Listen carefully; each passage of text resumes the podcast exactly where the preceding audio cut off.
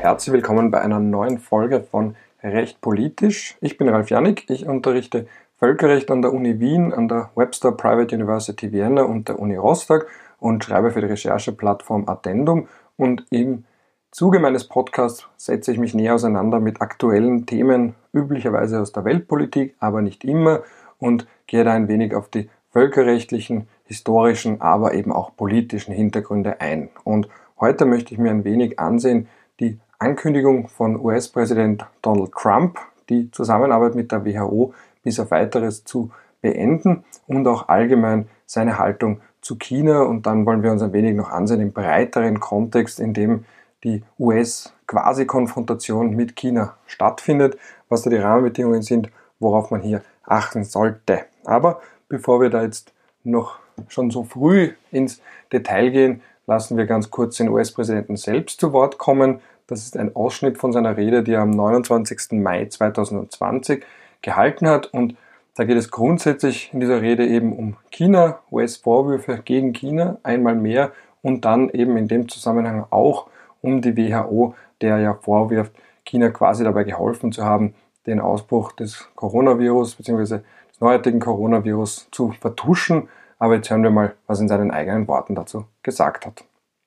Chinese officials ignored their reporting obligations to the World Health Organization and pressured the World Health Organization to mislead the world when the virus was first discovered by Chinese authorities. because they have failed to make the requested and greatly needed reforms. We will be today terminating our relationship with the World Health Organization and redirecting those funds to other worldwide and deserving urgent global public health needs. Da steckt jetzt natürlich sehr viel drin, also sehr viel Hintergründe, sehr viel Historisches, sehr viel, was man als breiteren Kontext bedenken muss. Ich möchte jetzt natürlich nicht alles ausbreiten, so viel Zeit haben wir auch gar nicht. Ich neige, muss ich zugeben, dazu gerne mal vom Hundertsten ins Tausendste, Zehntausendste, Zilliardste, was auch immer zu gehen, also ein bisschen zu monologisieren ähm, und dann ein bisschen vom Thema abzukommen. Deswegen werde ich das jetzt hier ein wenig durchstrukturieren in zwei große Themenblöcke. Der eine ein bisschen die allgemeinen Spannungen zwischen den USA und China und in dem Zusammenhang auch natürlich die US- Außenpolitik, die gleichzeitig auch innenpolitisch begründet ist, innenpolitisch sogar determiniert ist.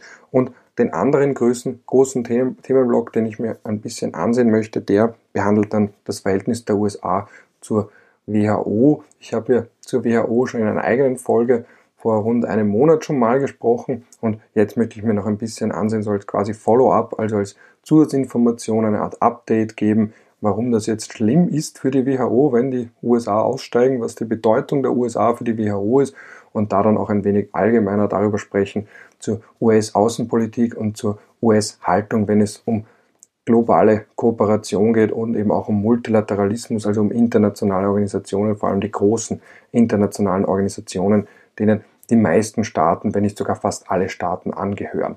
Gut, zum ersten Themenblock zu den USA und ihren ihrem Verhältnis zu China, da ist mal ganz allgemein zu sagen, also wenn wir da jetzt in die Geschichte zurückgehen, dann ist da so ein großes zentrales Jahr, mit dem man hier beginnen kann, das Jahr 1971. Da hat dann Präsident Nixon damals beschlossen, die sogenannte One-China-Policy einzuführen. Da hat man sich damit abgefunden, dass der Großteil Chinas eben vom Mainland China, also Festland China, repräsentiert wird von der kommunistischen Partei, like it or not. Damit muss man sich eben abfinden. Also die normative Kraft des Faktischen von Jelinek hat hier voll zugeschlagen, dass man irgendwann an den Punkt gelangt, wo man, auch wenn man sich vielleicht wünscht, dass Taiwan die eigentliche Regierung über ganz China sein soll, weil man sich vielleicht ideologisch, kulturell und auch politisch dadurch bedingt näher steht, aber irgendwann muss man sich damit abfinden, dass eben der Großteil Chinas von Peking aus regiert wird und nicht von Taiwan aus. Und das, was da eben auch noch dazugehört, ist dann der Punkt, man sagt hier eben One-China-Policy, dass Taiwan auch gar nicht versucht, sich abzuspalten. Also selbst wenn man das wollte, das ist eben die Frage, möchte Taiwan sich vielleicht doch abspalten, ist da eben die normative Kraft des Faktischen schon so wirkungsmächtig, dass Taiwan sagt, gut, wir werden China nicht mehr ändern, wir wollen aber auch nicht eingegliedert werden in China und wir wollen aber gleichzeitig auch bei internationalen Organisationen oder eben auch bei zwischenstaatlichen Beziehungen anerkannt werden. Und entsprechend wie ein Staat behandelt werden, dass man sich abspaltet. Aber da ist davon auszugehen, dass Taiwan einen solchen Schritt in absehbarer Zeit wohl nicht plant. Das ist natürlich immer ähm, cum grano salis zu sehen. Also man weiß nicht, was vielleicht sich doch tun könnte, aber jetzt aus taiwanesischer Sicht, was da vor allem dagegen spricht, ist, dass China immer wieder mit dem Gedanken spielt, das gesamte Land zu einen und notfalls auch gewaltsam zu einen. Und man kann sich vorstellen, sobald Taiwan die Unabhängigkeit erklären würde, also sich abspalten würde, sagen würde, wir sind jetzt ein eigenständiger Staat, wir haben zwar eine gemeinsame Geschichte mit Mainland China und wir sind auch eine große Familie, wenn man das so in politischer Sprache sich mal durchdenkt, aber ab dem Zeitpunkt, wo man wirklich Unabhängigkeit bekannt gibt und sich abspaltet um einen eigenen Staat zu gründen, würde China einmarschieren, das hat auch Xi Jinping mehrfach schon klargestellt, das steht auch in der Militärdoktrin, also das sind da vielleicht nicht immer ganz so eindeutige Worte, aber doch, wenn man sich den Kontext ansieht, wenn man sich einzelne Stellungnahmen ansieht, hat China mehrfach klargestellt, dass man sogar auf lange Sicht das gewaltsam vereinen wird, also eben Taiwan unter die eigene Kontrolle bringt und die dortige Regierung absetzt. Und untergliedert in den chinesischen Gesamtstaat. Aber ab dem Zeitpunkt, wo Taiwan wirklich effektiv sagen würde, wir sind jetzt ein eigener Staat, wir wollen auch eine eigene Mitgliedschaft als Staat bei der WHO. Die Weltgesundheitsorganisation steht ja nur Staaten offen. Auf einer technischen Ebene arbeitet man zwar mit Taiwan zusammen, aber auf einer rein politischen tut man so, als gäbe es Taiwan nicht, weil Taiwan eben nicht ganz China repräsentiert und gleichzeitig nicht ein eigener Staat ist. Aber ab dem Zeitpunkt, wo Taiwan, die taiwanesische Regierung oder auch das Volk dafür stimmen würde, sich unabhängig zu erklären, oder eben die Regierung das einseitig vornehmen würde, selbst ohne die Bevölkerung sich unabhängig erklären würde, ab dem Zeitpunkt würde China wohl gewaltsam einmarschiert und dem aus ihrer Sicht Spuk ein Ende bereiten. Und deswegen ist das aus aktueller Sicht, im Angesicht der aktuellen Lage, wohl ein eher unrealistisches Szenario. Und selbst wenn es ein Szenario wäre, das eintreten würde, ein höchst besorgniserregendes Szenario. Gut, was ist da jetzt noch zu bedenken? Also die USA erkennen China an, beziehungsweise eben Mainland China, die kommunistische Partei und die kommunistische Führung in Peking als Vertretungskörper von ganz China. Man hat sich mit den Fakten abgefunden. Jetzt fast forward. China hat sich in den letzten Jahrzehnten wirtschaftlich geöffnet, hat auch ein eigenwilliges Mischsystem. Also irgendwie ist das nicht ganz kommunistisch natürlich. Es ist aber auch irgendwie kein Markt, keine marktwirtschaftliche Ökonomie. Es hat auch bei der WTO, bei der Welthandelsorganisation beispielsweise nicht Marktwirtschaftsstatus. Das spielt zum Beispiel eine Rolle, wenn man berechnen muss Dumping, also wenn eben Produkte aus China exportiert werden und dann kommt der Vorwurf, dass chinesische Hersteller hier Dumping betreiben würden, dann muss man feststellen, ob Dumping vorliegt und in welchem Ausmaß Dumping vorliegt. Und was man da macht, ganz kurzer Exkurs, ist, dass man eben den Preis der verlangt wird am eigenen Markt, vergleicht mit dem Preis, der in dem Zielland von Dumping verlangt wird. Und je nachdem, wie groß der Unterschied ist, dürfen dann Länder sogenannte Anti-Dumping-Zölle, Anti-Dumping-Duties einheben. Und bei China stellt sich eben das Sonderproblem, dass man, wenn man berechnet den Preis im Home Market, also im, am chinesischen Markt, wenn man sich den ansieht, dass man dann, wenn es eben keine Marktwirtschaft ist, sagen kann, gut, da müssen wir das anders wie berechnen, wie groß, wie hoch der Preis ist, wie teuer bzw. wie billig das auf dem chinesischen Markt ist. Und zum Beispiel sich an, sagen, gut, dann schauen wir uns einfach an, wie viel kostet das Produkt auf einem vergleichbaren Markt, wie zum Beispiel Indien. Und jetzt wird man sich schon denken, wenn man sich vielleicht mit den beiden Ländern auskennt oder wenn man sie vielleicht sogar bereist hat, okay, aber was haben die jetzt genau gemeinsam? Wo liegen da die Gemeinsamkeiten? Gut, beide sind in Asien, aber Asien ist ja sowieso ein so ein Konstrukt, weil das ist so ein derart unterschiedlicher Kontinent oder eine derart unterschiedliche Region, dass man das schon mal nicht als Gemeinsamkeit nehmen kann. Gut, beide haben sehr viele Einwohner, also sehr viele Menschen, die die jeweilige Staatsangehörigkeit leben oder haben oder trotz dort oder sonst wie dort leben. Und dann kann man natürlich auch sagen, gut, und sie sind auch noch ethnisch irgendwo nicht ganz so homogen, aber natürlich von gänzlich unterschiedlichen Ethnien geprägt. Also eine Reihe von Gründen, wo man sagen kann, das ist jetzt schon sehr vereinfachend. Aber das ist das, was man aus wirtschaftlicher Sicht nimmt. Man nimmt das Land, das sich am ehesten vergleichen lässt. Das hat eben die Europäische Union in einem Fall gemacht vor der WTO. Und da kann China sich jetzt auch nicht großartig wehren, weil, wie gesagt, solange man nicht den Status als Marktwirtschaft hat, dann muss man halt den Preis sonst wie determinieren. Und da gibt es eben eine Vielzahl von Methoden, um das zu machen. Aber am Ende des Tages steht eben das große Problem besteht dabei, dass man nicht einfach diesen Preis am Heimatmarkt eines Erzeugnisses nehmen kann, um eben Dumping festzulegen.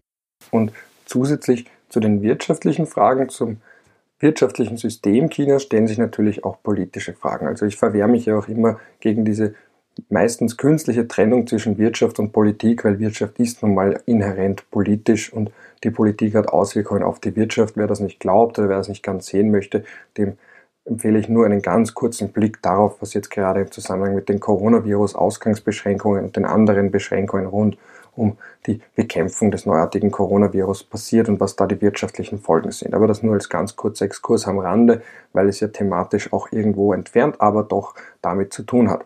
Und wie gesagt, da war jetzt eben die große Frage aus politischer Sicht, wie geht man mit China um? Weil am Ende des Tages einerseits kommunistisches System, andererseits auch, was Menschenrechte angeht, gewiss kein Vorreiter.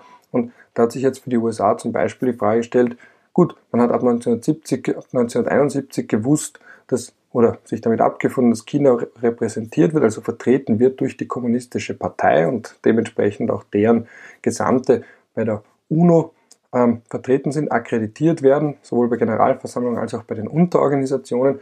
Und die andere große Frage war dann, was macht man jetzt bei, mit China bei der Welthandelsorganisation, bei der WTO? Da hat sich das gezeigt, eben diese große Frage, wie geht man mit diesem neuen Land, mit diesem aufstrebenden, nicht neuen Land, aber mit, diesem neu, mit dieser neuen Großmacht denn um? Weil da muss man auch bedenken, das Bild in den USA über China wurde zum Beispiel auch sehr stark geprägt wie auch sonst wo im sogenannten Westen vom Tiananmen-Massaker 1989. Man kennt ja das berühmte Video beispielsweise vom Tankman, also einem Mann, der sich als Einzelner gegen einen Panzer stellt, Niederschlagung von Studentenprotesten, brutale Niederschlagung, mehrere hundert Menschen ums Leben gekommen. Und das ist natürlich etwas, das prägt auch das Bild der Bevölkerung. Das prägt natürlich auch die Außenpolitik, wenn man irgendwo sagt, gut, wie verhält man sich jetzt gegenüber einem Land, das was Menschenrechte angeht. Und es gibt natürlich in den USA auch eine sehr starke Tradition, die eine menschenrechtsbasierte Außenpolitik fordert. Wie verhält man sich dann gegenüber einem solchen Land, wenn es gleichzeitig natürlich auch eine aufstrebende Wirtschaftsmacht ist? Und dieser Disput hat sich natürlich bei der Welthandelsorganisation, die ja 1994 fertig beschlossen wurde und am 1. Jänner 1995 in Kraft getreten ist, also zum Leben erweckt wurde, es hat sich dann auch die Frage gestellt, na, nimmt man das jetzt auf oder nicht? Und unter Clinton hat man da eben schon Verhandlungen geführt zum Beitritt Chinas zur WTO.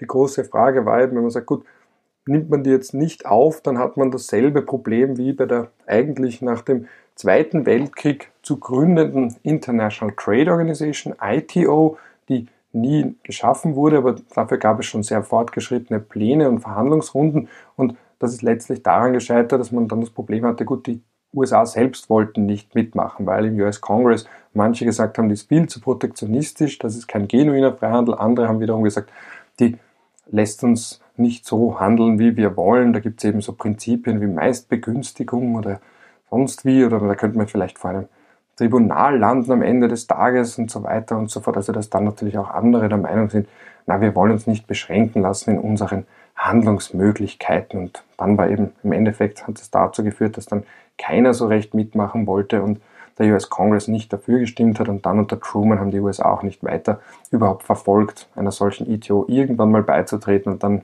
hat der Rest auch gesagt, na gut, das bringt jetzt auch nichts, wenn wir etwas internationale Handelsorganisation nennen und die wichtigste Marktwirtschaft wirtschaftlich, die wirtschaftlich mächtigste, der wirtschaftlich mächtigste Staat der Welt ist nicht dabei, davon hat dann keiner was. Und so ähnlich wäre das bei der Welthandelsorganisation heute ja auch, selbst wenn die USA und sonst die großen Staaten dabei sind, aber eben China nicht als Handelsgroßmacht, dann ist das irgendwo natürlich auch ein wenig absurd. Aber, und das ist eben der Kontext zu heute, was man bedenken muss, im Vergleich zu heute, diese Verhandlungen haben stattgefunden, weil man eben nach wie vor diese künstliche Trennung zwischen Wirtschaft und, Wirtschaft und Politik gezogen hat. Es ist ja beispielsweise auch in der WTO-Präambel kein, keine Rede von Menschenrechten und dergleichen, sondern da geht es schon um das Wohlergehen der jeweiligen Bevölkerungen, aber es geht eben nicht darum, da jetzt auch irgendwie Demokratie zu fördern oder eine politische Liberalisierung zu fördern, sondern wirtschaftlicher Aufstieg und vor allem eben auch, dass es den Menschen wirtschaftlich besser geht. Und Implizit steckt ein wenig dahinter diese These, dass wenn ein Land wirtschaftlich reicher wird, wenn eine Bevölkerung wirtschaftlich reicher wird, dass sie dann auch zunehmend politische Rechte einfordern wird, politische Partizipationsrechte, Menschenrechte einfordern wird. Und das war die These, die findet man beispielsweise bei Milton Friedman, Capitalism and Freedom. Ähm, das war diese These, die auch in den USA recht bestimmend war. Also einerseits die Erkenntnis, dass man eine Welthandelsorganisation ohne einer der größten Volkswirtschaften der Welt nicht betreiben kann, eine, zumindest nicht eine, die sich selbst ernst nimmt. Und andererseits auch die Hoffnung darauf, dass China dann als solches automatisch irgendwann sich von innen heraus liberalisieren wird. Und fast forward zur Jetztzeit, da sind wir eben an dem Punkt, wo sich diese Hoffnungen nicht eingestellt haben oder eben nicht wie erhofft eingetreten sind und gleichzeitig China eine aufstrebende Macht ist. Und das ist auch ein Grund, warum die Trump-Administration damit so offensiv Politik macht. Wenn man das jetzt in einem breiteren geopolitischen Kontext sich ansieht, dann kann man schon sagen, da gibt es eine etablierte Weltmacht, die USA, die vielleicht ihren Höhepunkt ihrer Dominanz in den 1990er Jahren hatten, eben unmittelbar nach dem Ende des Kalten Krieges. Man spricht hier auch gerne von einem unipolaren Moment, das hat Charles Krauthammer so formuliert. Und dann gleichzeitig aber auch ist dieser Moment jetzt dann irgendwie vorübergegangen und die USA sind jetzt irgendwie in ihrer relativen Machtposition. Natürlich sind sie immer noch der dominanteste Staat, wirtschaftlich, militärisch, politisch, aber gleichzeitig auch am absteigenden Ast. Jetzt kann man natürlich fragen, wie lange dauert so ein Abstieg? Vielleicht kommt auch wieder so eine Wiedergeburt, aber jetzt ist so jetzt ganz, wenn man das aus einer geschichtlichen Perspektive sich ansehen möchte, dann sind sie jetzt da langsam am Decline, also am Rückschritt in ihrer relativen Machtposition und China ist die aufstrebende Weltmacht. Und da gibt es etwas, was man als Thukydides-Falle bezeichnet, nämlich dass Länder, die wirtschaftlich, politisch, militärisch aufsteigen, stets oder in sehr vielen Fällen früher oder später in einem Krieg landen mit den schon bestehenden Weltmächten. Also rund 75 Prozent, zumindest wenn es nach Alison Graham geht, der sich das näher angesehen hat, der spricht eben von dieser Thukydides-Falle und der hat hier jetzt 16 Fälle identifiziert. Der erste ist dann aus der ersten Hälfte des 16. Jahrhunderts, als Frankreich als dominante Macht und die Habsburger als aufsteigende Macht. Und das war für ihn schon das erste Resultat oder das erste Resultat und etwas, was sich geschichtlich schon oft noch oft wiederholen sollte, dass es dann zu einem Krieg gekommen ist zwischen der bestehenden hier Weltmacht oder zumindest der bestehenden Regionalmacht in, Europas, in Europa und der aufstrebenden Macht. Und das sollte sich dann wiederholen zwischen den Habsburgern und dem Osmanischen Reich und den Habsburgern und Schweden dann im 17. Jahrhundert und dann die Niederlande und England im 17. Jahrhundert, ebenfalls die Niederlande als bestehende Seemacht gegen die, gegen die Engländer und dann Frankreich und Großbritannien im späten 17. und frühen 18. Jahrhundert, ähm, dann der nächste Fall, spätes 18., frühes 19. Jahrhundert, wiederum die Briten als bestehende Weltmacht und die Franzosen als aufstrebende Weltmacht, dann in der Mitte des 19. Jahrhunderts auch die Briten und Frankreich als bestehende Weltmächte, und der Krimkrieg eben Russland ähm, als aufstrebende wiederum, also als Herausforderer und dann im 19. Jahrhundert auch, so rund 1870 der Krieg zwischen Frankreich und Deutschland, auch Frankreich hier als etablierte und Deutschland als aufstrebende Macht und dann Russland und China mit Japan im Krieg im späten 19., frühen 20. Jahrhundert, also Japan als aufstrebende Weltmacht, die ja auch dann irgendwann akzeptiert wurde als ähm, quasi zivilisierter Staat, wo dann eben das erste Mal nicht mehr nur europäische Länder als zivilisiert galten und auch wiederum ein Krieg, ist es zu Krieg gekommen, dann frühes 20. Jahrhundert der aufstreben, die aufstrebenden Vereinigten Staaten und das Vereinigte Königreich, wo es keinen Krieg gegeben hat. Das ist für ihn ganz entscheidend. Also diese paar Beispiele, in denen ein Krieg vermieden werden konnte. Und das ist auch etwas, wo Graham dann herausliest, Anleitungen, quasi Handlungsanleitungen für die aktuelle Lage. Jetzt gehen wir geschichtlich weiter, dann natürlich dann der Erste Weltkrieg, also Russland, die Briten und Frankreich und vor allem dann Deutschland auf der anderen Seite. Deutschland, das ja im 19. Jahrhundert immer stärker auch militärisch aufgestiegen ist als Herausforderer und das ist für ihn ein Erklärungsmodell für den Ausbruch des Ersten Weltkrieges. Ähm, dann Mitte des 20. Jahrhunderts noch einmal der Zweite Weltkrieg, wo er wiederum sagt, Deutschland ein zweites Mal als politisch aufstrebende oder als, als Staat, das nationalsozialistische, nationalsozialistische Deutschland, das dann als Staat einmal mehr das Gebiet vergrößern wollte.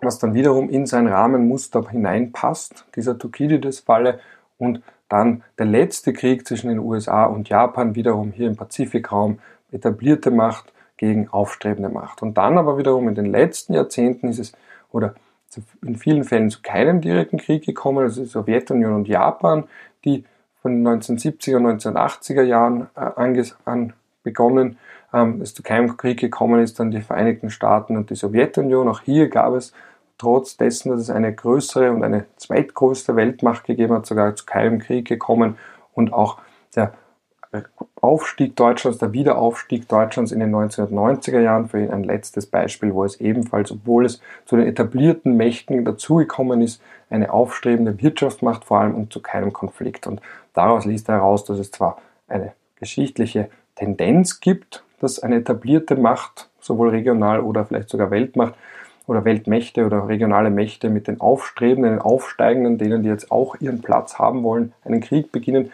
aber das nicht ein historisches Muss ist. Und warum ist das die Thukydides-Falle? Weil das nimmt er und das nehmen alle, die diese Theorie vertreten, eben die Schriften von Thukydides, der gesagt hat, dass es schon damals eben im System der griechischen Stadtstaaten Sparta hat als die bestehende regionale Macht und dann das Aufstreben der Athen und das konnte ja gar nicht anders sein. Also wenn man jetzt aus dem Kontext heraus zumindest liest, ein Zitat von Thukydides, dass die beiden dann miteinander früher oder später in einem militärischen Konflikt landen. Das ist also in etwa der breitere geopolitische Kontext, in dem wir uns befinden. Das heißt, dieser noch einmal kühle Krieg zwischen den USA und China, der jetzt eben voll durchschlägt, weil natürlich es da auch darum geht, von eigenen Verfehlungen abzulenken, weil es da auch darum geht, mal größere Fragen, die sich natürlich auch in den USA stellen, Stichwort US-Gesundheitssystem, die sich auch stellen, ob die US-Administration unter Trump nicht die Warnzeichen zu lange ignoriert hat, die Krise zu lange heruntergespielt hat. Das ist eben immer dieser Punkt. Ja. Also viele Tweets altern ja schlecht, viele Aussagen altern ja schlecht, wenn man ganz klare Ansagen trifft zu einem Zeitpunkt, wo man das nicht weiß. Das heißt, man kann da entweder als Vorherseher dastehen und das hat ja auch Trump dann versucht, dann später so zu framen, weil er schon sehr früh Reisebeschränkungen in Richtung China erlassen hat, das aber weniger, weil er jetzt irgendwie medizinische Daten gehabt hätte, die allen anderen nicht zur Verfügung gestanden wären oder weil er medizinische Erkenntnisse hatte oder eben auf die gehört hat, die die USA, die den USA irgendwie so einen Vorteil gegenüber anderen verschafft hätten, sondern das war natürlich politisches Kleingeld. Und das ist dann auch etwas, was aus heutiger Sicht den USA wehtut und was die USA aus heutiger Sicht immer und immer wieder kritisieren, dass der WHO-Generaldirektor Dr. Tedros die USA dafür kritisiert haben, dass sie die Frühphase und in der Frühphase des Coronavirus, also beziehungsweise von dem, was rund um den Coronavirus, den neuartigen Coronavirus passiert ist, dass sie das genützt hätten für politische Belange und für politische Zwecke und weniger aus gesundheitlichen Gründen, jetzt beispielsweise Reisebeschränkungen erlassen haben, sondern weil sie möglichst schnell das nutzen wollten, um auch Stimmung gegen China zu machen. Also eine Instrumentalisierung von Gesundheitsthemen. Und das haben die USA unter Trump natürlich nicht vergessen. Das haben sie Tedros und das werfen sie Tedros bis heute vor und deswegen auch dieser Brief von Mitte April bereits, wo man gesagt hat, die USA, die WHO hat jetzt mal 30 Tage Zeit, um die Reformwünsche der USA umzusetzen. Das ist natürlich dann die große Frage, was genau wollten. Wollten die USA eigentlich, also wollten sie jetzt irgendwie, dass die WHO sich wieder gänzlich ändert und auch mit welchen Ländern sollten das geschehen, weil da braucht man auch wiederum den Konsens aller Mitglieder. Das, ist eine, das liegt ja im Wesen einer multilateralen Organisation und weil sie dieses Ultimatum nicht erfüllt hat, eben jetzt das, was ich ursprünglich im Zitat von Donald Trump hervorgehoben habe, jetzt wird der Schritt vollzogen, jetzt beenden die USA ihre Zusammenarbeit. Was das genau heißt, weiß ich zu dem Zeitpunkt noch nicht, kann man noch nicht so genau sagen. Ähm, darunter fällt jedenfalls Einstellung von Zahlungen und andererseits natürlich auch, dass man vielleicht gar nicht mehr kooperiert, also keine Daten übermittelt, dass man vielleicht auch Experten ihnen nicht zur Verfügung stellt. Ähm, das wird sich noch weisen. Und da muss man natürlich auch bedenken, dass das sehr weh tut, sowohl aus finanziellen als auch aus materiellen Gründen, weil die WHO als solches ja als internationale Organisation auf die Zusammenarbeit mit ihren Mitgliedsländern angewiesen ist und natürlich aber auch auf Gelder angewiesen ist. Und die USA sind nun mal der potenteste Geldgeber, einerseits aufgrund der Mitgliedsbeiträge, der regulären, die ja bemessen werden anhand des BIPs, was bei den USA natürlich entsprechend hoch ist, was eben zum mit Abstand wichtigsten Beitragszahler für das reguläre Budget macht. Aber, und das habe ich eben schon in der früheren Folge angesprochen. Die WHO hat dann gewissermaßen eine Sonderstellung bei den internationalen Organisationen, weil sie zu weiten Teilen aus freiwilligen Sonderzahlungen finanziert wird. Und das sind jetzt eben solche Zahlungen, die entweder von Staaten kommen, aber eben auch von privaten Initiativen. Also wenn ich da jetzt ganz kurz zitieren darf, eben aus etwas, wo ich mir das näher angesehen habe, die freiwilligen WHO-Beiträge, wo wir da wieder bei Zahlungen sind. Also da wurden 2018, das sind die letzten Zahlen, die ich gefunden habe, von den USA 208 und 281 ähm, Millionen gezahlt, 63.159 und von der Bill und Melinda Gates Stiftung bereits 228.970.000 und dann von der Gavi Impfallianz, wo die Bill und Melinda Gates Stiftung auch führend dabei ist, nochmal 158.545.964 und dann bereits abgeschlagen, also im Vergleich zu den Gates, wenn man das zusammenrechnet, und den USA, aber immer noch sehr wesentlich Deutschland mit 154.538.249 US-Dollar. Also man sieht hier, Staaten sind da ganz wichtig, aber eben nicht nur Staaten, sondern eben, und das ist ja diese umstrittene Rolle von Bill und Melinda Gates, aber wenn man das nicht möchte als Staat oder als Regierung, dann muss man natürlich eigen also selbst schauen für eine Finanzierung und vor allem für eine dauerhafte Finanzierung und die ist eben im Fall der WHO nicht gegeben. Die WHO hat, und das möchte ich auch an der Stelle betonen, über, für lange Zeit oder meistens interessiert sie eh niemanden, weil sie ihren Hauptaktivitätsschwerpunkt in ärmeren Ländern und ärmeren Regionen hat. Sie wird aber eben dann zum Politikum, wenn sie eine Pandemie erklärt. Und das war ja schon auch bei früheren Krisen so. Und da ist ein weiterer Vorwurf der USA, dass man eben Dr. Tedros vorwirft, er sei ein Mann Chinas, obwohl er allgemein vom Global South gewählt wurde, also eben von ärmeren Ländern, auch afrikanischen Ländern, afrikanischen Ländern beispielsweise. Er ist ja der erste Afrikaner an der Spitze der WHO, was ja auch eine symbolische Wirkung hat, weil ja die WHO viele ihrer Aktivitäten in Afrika vornimmt. Und wenn da jetzt auch ein Afrikaner an der Spitze steht, also jetzt wirklich Afrikaner sehr breit gefasst, ähm, dass das natürlich eine andere Symbolkraft hat, als wenn da beispielsweise immer Europäer oder US-Amerikaner stehen würden, die quasi dem vorstehen, aber die Aktivitäten sind ganz woanders. Das muss man dabei natürlich auch bedenken. Das ist dann natürlich die politische Seite von der Bestellung von solchen Spitzenposten. Und die USA haben Tedros vorgeworfen, dass er eben China lange gelobt hätte und nicht kritisiert hätte, wie das beispielsweise seine Vorgängerin, also eine Vorgängerin davor noch, also seine unmittelbare Vorgängerin war ja eine Chinesin, Margaret Chan, der hat man vorgeworfen, dass sie nicht kritikfähig gewesen wäre und eben auch die Schweinegrippe-Pandemie und dass man die zu früh erklärt hat, hat man ihr vorgeworfen und eben auch Verstrickungen mit der Pharmaindustrie hat man ihr vorgeworfen. Da gab es dann eben einen Bericht von der WHO selbst, wo man zum Schluss gekommen ist, dass, die, dass man bei der Transparenz Fehler gemacht hätte, aber eben die Entscheidungsfindung der WHO selbst nicht so ungebührlich war, wie vor allem medial kolportiert. Aber eben ihrem, ihrer, Vorgänger, ihrem Vorgänger, ihrer Vorgängerin wiederum und eben der Vorgängerin von der Vorgängerin von Dr. Tedros hat man wiederum nichts vorgeworfen von Seiten der USA. Ganz im Gegenteil, die gilt als Role Model, weil die hat ja China damals bei der SARS, also bei, bei der SARS-Infektion, beim SARS-Coronavirus ja scharf kritisiert und das erste Mal eine Pandemie seit 55 Jahren ausgerufen und das wirft man jetzt eben Tedros vor, dass er das diesmal nicht so gemacht hat. Das Gegenargument wäre natürlich das, dass man die Zusammenarbeit mit China braucht und wenn man das schon ganz früh scharf kritisiert China, dann wird das aber vielleicht dazu führen, dass China nicht so motiviert ist, mit der WHO zusammenzuarbeiten und vielleicht nicht das Genom zur Verfügung gestellt hätte, nicht Daten zur Verfügung gestellt hätten, keine Reise oder keine zeitnahe Reise von Experten in China vor Ort zugelassen hätte. Also das ist da eben immer so eine schwierige Frage, was ist die Diplomatie, die nach außen kommt, was ist die Diplomatie im Inneren, wie wägt man diese unterschiedlichen Interessen miteinander ab. Aber da ist jetzt eben, und wie gesagt, diese Haltung der USA gegenüber China ist nun mal auch innenpolitisch motiviert. Einerseits natürlich das Sündenbock-Argument, wie schon gesagt, und andererseits natürlich auch diese allgemeine Haltung zu internationalen Organisationen, weil ja die Trump-Administration diesem Gedanken des Multilateralismus, diesem Gedanken, den man vielleicht noch, den man noch bei Obama stärker gesehen hat, den man noch bei Clinton stärker gesehen hat, sehr ablehnend gegenübersteht, weil es gibt ja in den USA schon vor allem seit dem frühen 20. Jahrhundert einen langen Kampf, wie man sich zum Rest der Welt verhält. Der geht sogar eigentlich noch weiter zurück bis hin zu Monroe und der Monroe Doctrine, wo die USA damals gesagt haben, niemand darf sich bei uns in unserer westlichen Hemisphäre einmischen, niemand darf sich in Latein- und Zentralamerika einmischen und niemand war da gemeint, die europäischen Mächte, Großmächte, sondern gesagt hat, das werden wir nicht akzeptieren, wenn ihr in unserer geopolitischen Hintertür, in unserem Hinterhof euch irgendwie breit macht und da seitdem, also seit dem 19. Jahrhundert eben immer die Frage, wie verhalten sich die USA zum Rest der Welt. ähm, weil man könnte sich ja auch auf der geopolitisch günstigen Lage ausruhen und einfach sagen, der Rest geht uns nichts an. Und dann gleichzeitig aber auch beim Kriegseintritt der USA in den Ersten Weltkrieg, da wurde eben die strikte neutrale Heraushaltung aufgegeben und da hat dann der jüngere Aufstieg der USA zu einer auch aktiven Weltmacht begonnen.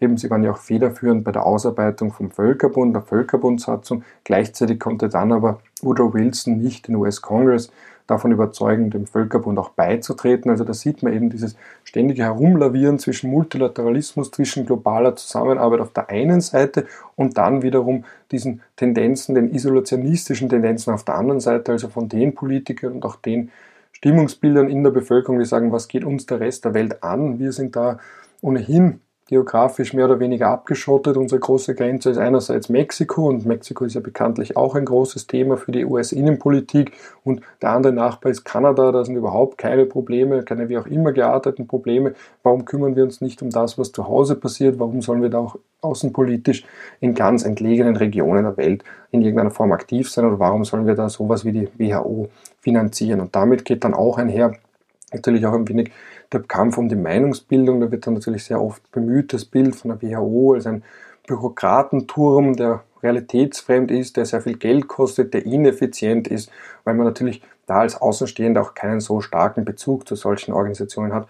Umso weniger natürlich, wenn der Schwerpunkt ihrer Aktivitäten gar nicht in den Ländern liegt, die sie finanzieren, sondern in den ärmeren Ländern liegt. Und die wird dann natürlich, und das wäre jetzt auch schon mein vorläufiges Schlusswort, zumindest für diese Einheit, dass natürlich die WHO das große Problem hat, dass sie irgendwo den perfekten Zeitpunkt finden muss, um eine Pandemie zu erklären. Und man hat eben dann vorgeworfen, dass sie damals bei der Schweinegrippe an ihrer Definition geschraubt hätte. Da hat das Robert Koch Institut aber auf ihrer Website, auf seiner Website eine Klarstellung ähm, verfasst, dass einerseits sowieso schon an einer Überarbeitung der, der veralteten Pandemiedefinition ähm, gearbeitet wurde, also eine solche schon sowieso vorgenommen worden wäre und auch schon vor Ausbruch der Pandemie, der Schweinegrippenpandemie schon fertiggestellt war, dass die Schweinegrippe auch in die alte Definition gefallen wäre. Und was man natürlich da auch bedenken muss, dass solche Definitionen an nationale Notfallspläne geknüpft sind, also an Ankaufspläne für vielleicht Medikamente oder eben für an, auch an Reisebeschränkungen geknüpft sind und dass das in der Praxis jetzt natürlich die Frage war, ob diese alte Definition sich auch entsprechend umsetzen ließ. Also das muss man dabei schon bedenken. Das wird da sehr viel ein wenig so dargestellt, als gäbe es einen großen Plan, den es dann bei näherer Betrachtung oft gar nicht in der Form gibt. Und der Hauptvorwurf im Zusammenhang mit dem Umgang mit der Schweinegrippe hat sich eben vor allem darauf bezogen, dass vielleicht nicht immer alles transparent war und, und das war auch so eine Conclusion von diesem Bericht, der in Auftrag gegeben wurde, dieser Evolutionsbericht zur WHO und ihrer Handhabung der Schweinegrippe, dass man da auch ganz allgemein die Welt nicht wirklich dafür vorbereitet ist für den Ausbruch einer schwerwiegenden Pandemie, also etwas, was man ja auch im Zusammenhang mit dem neuartigen Coronavirus leider ganz gut beobachten konnte. Gut. Und wie gesagt, das Schlusswort, das ich jetzt noch immer nicht ganz gesprochen habe, das ist eben der Punkt, was ist denn jetzt der perfekte Zeitpunkt, um so eine Pandemie zu erklären oder vielleicht einen, einen Weltgesundheit, einen quasi Weltgesundheitsnotstand zu erklären. Also da sind dann eben auf einmal mit einem Schlag die Augen auf den WHO-Generaldirektor, auf die WHO als solches gerichtet. Was erklärt sie wann? Woran soll man sich halten? Eben in so in Zeiten des Chaos. Da, von Chaoszuständen oder von großer Unwissenheit sucht man natürlich dann irgendwo jemanden oder etwas oder Institutionen, die man sich halten kann. Und da ist natürlich einerseits könnte man sagen, gut, bei der Schweinegrippe zu früh, dann beim neuartigen Coronavirus zu spät. Also bei Ebola hat man dann auch gesagt, da war es dann viel zu spät und da war auch der Vorwurf, dass die WHO und auch die ganze Welt nicht so interessiert hat, weil das war ja eh nur in armen afrikanischen Regionen. Aber ganz allgemein gesprochen, das bin ich jetzt, da bin ich jetzt der Beschwichtiger, das bin ich leider nicht leider, aber das wird mir zumindest manchmal vorgeworfen, dass ich das oft mache, dass ich dann immer sage, das kann man so sehen und so sehen. Aber was ich schon betonen möchte an der Stelle ist, dass es diesen perfekten Zeitpunkt für eine Pandemieerklärung oder eben für eine quasi Notstandserklärung gar nicht gibt. Es wird immer jemanden geben, der dann im Nachhinein sagt, na, das war viel zu früh oder es war viel zu spät, aber und das ist ein allgemeines juristisches Prinzip, man muss eine Situation, auch wenn es um Schuldfragen geht, immer beurteilen auf Grundlage dessen, was zum Zeitpunkt, zu dem eine Entscheidung getroffen oder nicht getroffen wurde, an Informationen zur Verfügung stand oder hätte zur Verfügung stehen können, wenn man wirklich sagt, gut, Da hat man jemand etwas gesehen, aus Sorglosigkeit hat man etwas übersehen, hat man etwas nicht bedacht, aber es stand schon zur Verfügung, man hätte halt da auch hinhören müssen. Aber dass man sich schon versucht, in die Lage zu versetzen, einer Institution zu dem Zeitpunkt, zu dem es akut war. Weil im Nachhinein wissen wir es alle besser. Im Nachhinein können wir alle sagen, diese und jene Maßnahme war übertrieben, die war nicht früh genug, die war zu spät und so weiter und so fort. Das nervt mich auch immer ein bisschen, wenn dann eben im Nachhinein dann alle ach so gescheit sind. Und das trifft eben auch bei der WHO zu. Also dass da die große Frage war, wann definiert man was? Das lässt sich aus heutiger Sicht vielleicht klarer sagen, klarer sehen, aber man erinnere sich, damals war das Chaos, das große Chaos und damals waren auch sehr viele Ängste und das ist ja auch etwas, was sich bis heute durchzieht, das natürlich sich wiederum die Frage stellt, welchen Schritt setzt man wann, ja, und dass man jetzt eine Forderung trifft, die man vielleicht, wenn man sie dann, wenn es eine falsche war, möchte man dann in ein paar Wochen oder Monaten nicht mit dieser Forderung, die man getroffen hat, vielleicht nach voreiliger Öffnung von Kindergärten und Schulen und gleichzeitig, dass man sich dann vielleicht nach ein paar Monaten anhören muss, dass man das zu früh gemacht hat. Ja?